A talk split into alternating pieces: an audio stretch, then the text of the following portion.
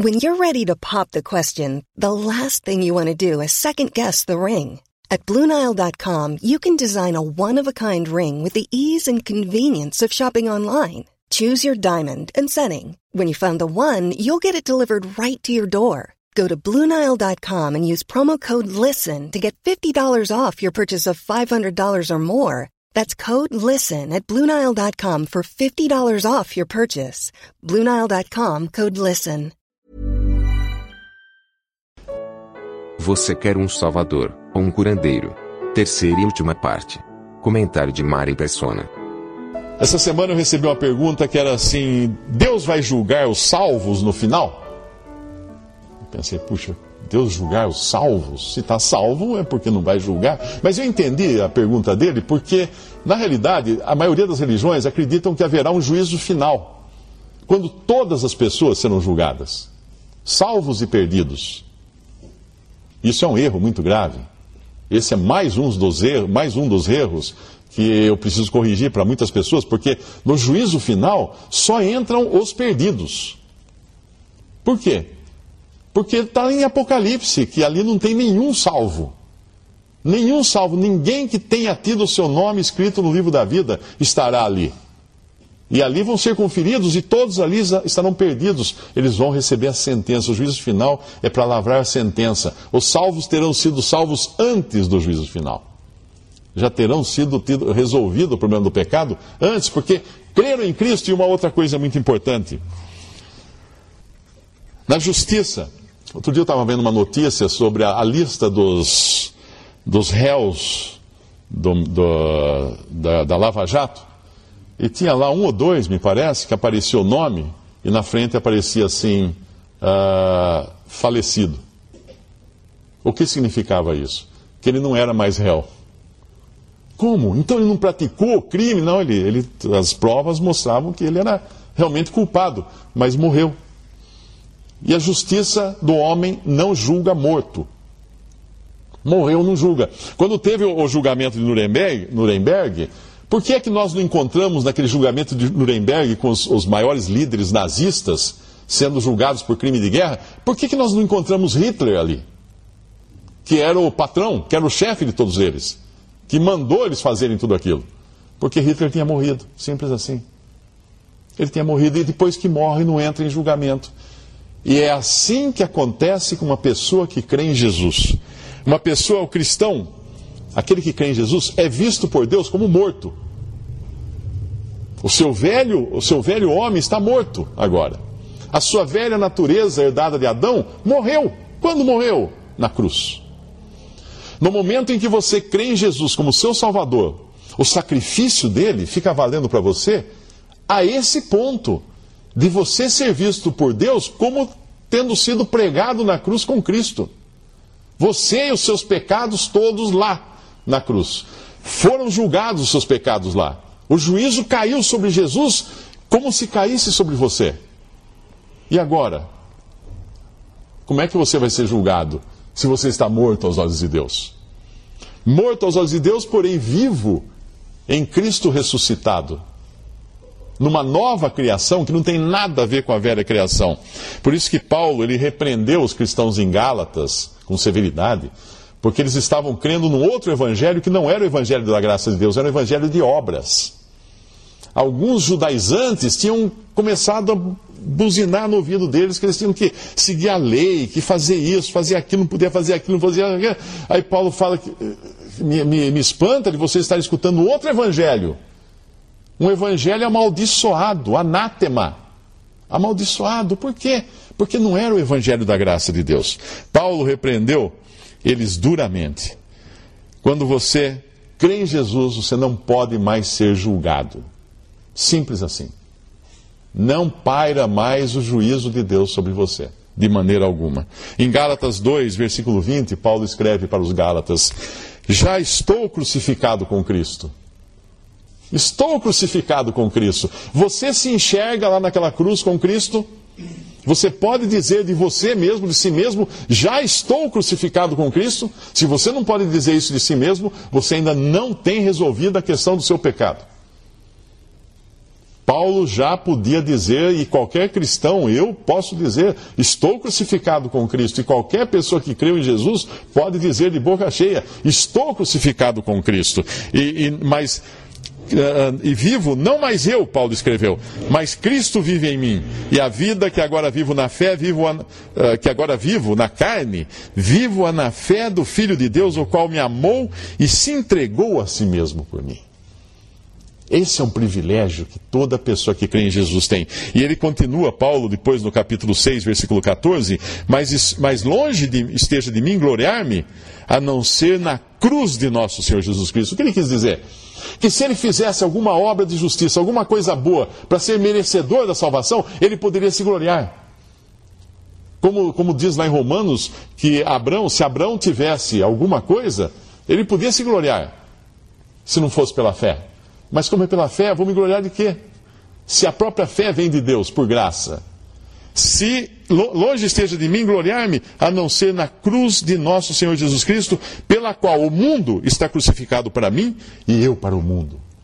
Agora, quando eu creio em Jesus, eu sou colocado entre, olhando, olhando para o mundo, o mundo está morto para mim. E o mundo olhando para mim, eu estou morto para o mundo. Agora dá para entender melhor por que, que você vai perder amigos quando se converter a Cristo. Porque você vai, vai ser a, a, a, pedrinha no sapato, porque você vai ser aquele chato que chega na festa, aquele que chega na rodinha que estão contando piadas e param de contar piada, porque chegou o chato do cristão. E as pessoas se sentem mal de ter alguém ali no meio que não é da turma. Porque o mundo está crucificado para mim e eu para o mundo. Se você crê em Jesus, Deus não pode mais julgar você, porque Cristo foi julgado no seu lugar. E crer em Cristo também significa crer na morte substitutiva de Cristo. Em Efésios 2, versículo 5, ele vai mais além, porque nós não somos apenas vistos agora como mortos, crucificados com Cristo, no nosso velho homem, na nossa carne, mas nós somos vistos também por Deus numa nova posição e é a, qual fala em Efésios 2, versículo 5: Estando nós ainda mortos em nossas ofensas, nos vivificou juntamente com Cristo. Pela graça sois salvos. E nos ressuscitou juntamente com Ele e nos fez assentar nos lugares celestiais em Cristo Jesus. Ele está com o verbo no presente, ou no passado, melhor dizendo. O que isso quer dizer? Uma pessoa que, que crê em Cristo pode olhar para si mesma como tendo caminhado ali no Calvário, ficado na cruz com Cristo, recebendo sobre si o juízo de Deus em Cristo. Porque ele recebeu o juízo em nosso lugar e você pode se incluir como crucificado com Cristo. E ao mesmo tempo, você pode se incluir também sentado agora com Cristo ressuscitado nos céus. Estamos, nos ressuscitou Paulo está dizendo, juntamente com Ele, com Cristo, nos fez assentar nos lugares celestiais em Cristo Jesus. Você só vai conseguir ter paz com Deus e também no seu coração quando você entender que pela fé em Jesus você foi aprovado por Deus. Lembre-se daquilo, daquele versículo que eu li na versão espanhola. Foram aprovados pela fé. Você foi já aprovado por Deus? Se você foi aprovado por Deus, não tem caminho de volta. Um dos grandes erros também, que volta e meia eu tenho que responder e corrigir, é pessoas que pensam que vão perder a salvação. Como que você vai perder a salvação se você nunca conquistou a salvação? Você nunca trabalhou isso aqui para consegui-la. Foi dada por graça.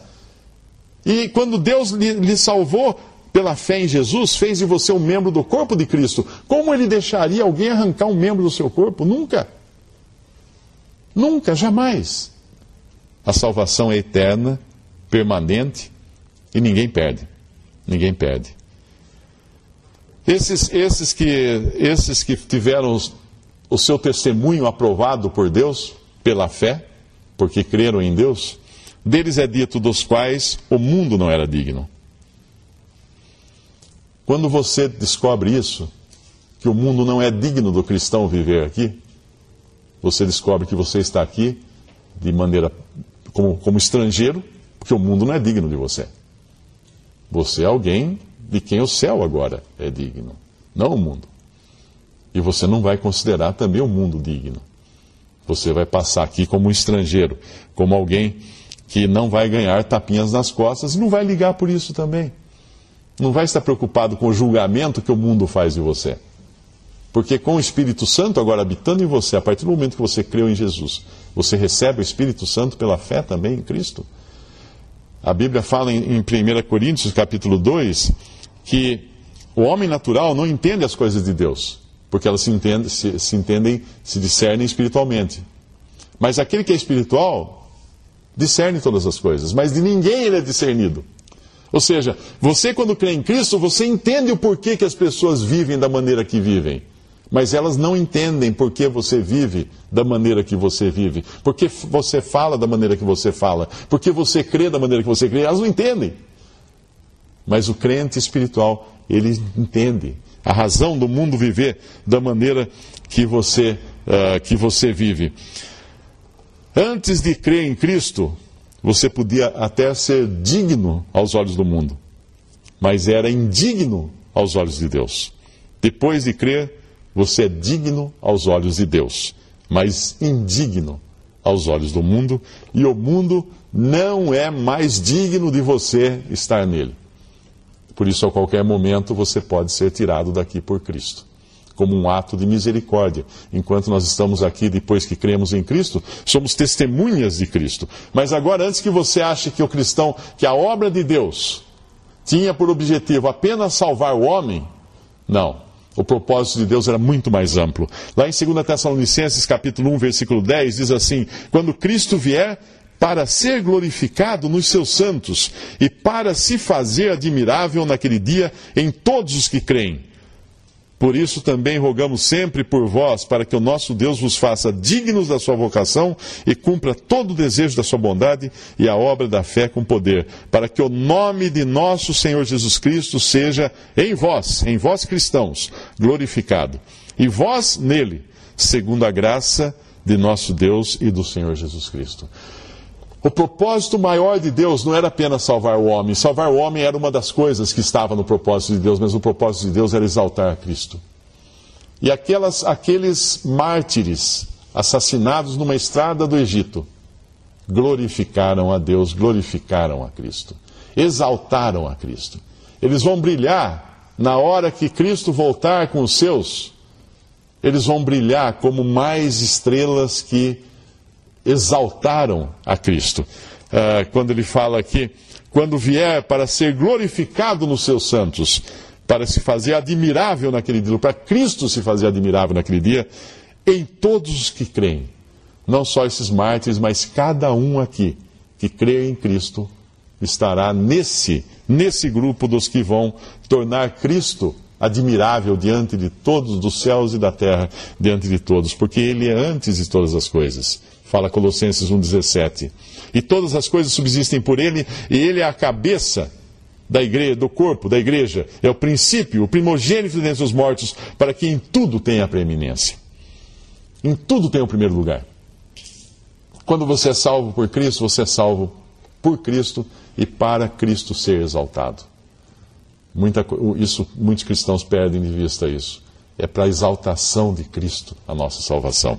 Então a sua pergunta agora não é mais o que eu posso ou não fazer para garantir a minha salvação. Muita gente pergunta: ah, se eu fizer isso, eu perco a salvação, se eu fizer aquilo, eu perco. Não é essa pergunta que me fazer. Ninguém vai perder a salvação depois que tem.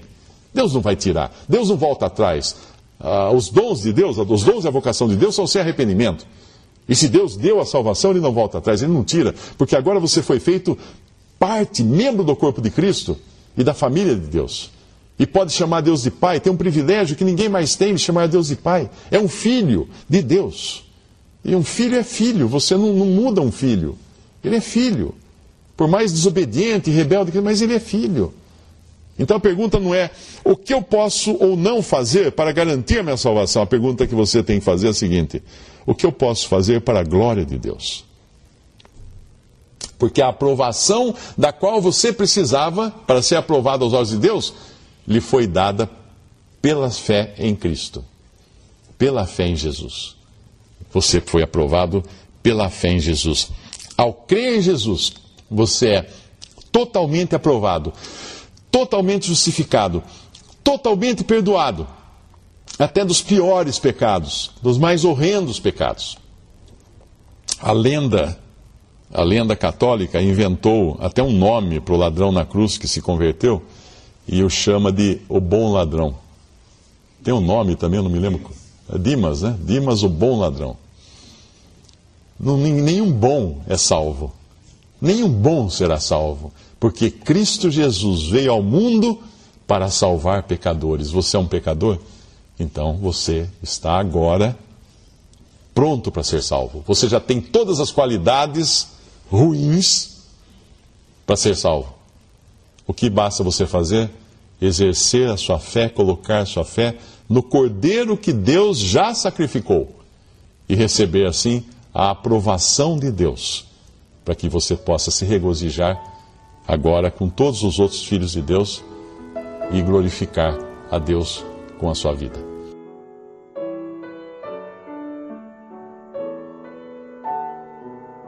Visite respondi.com.br. Visite também 3minutos.net.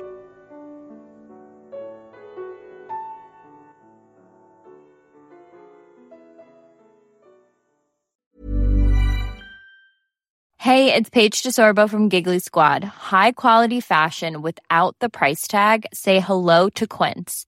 I'm snagging high-end essentials like cozy cashmere sweaters, sleek leather jackets, fine jewelry, and so much more. With Quince being 50 to 80% less than similar brands. And they partner with factories that prioritize safe, ethical, and responsible manufacturing. I love that. Luxury quality within reach. Go to quince.com slash style to get free shipping and 365 day returns on your next order. Quince.com slash style.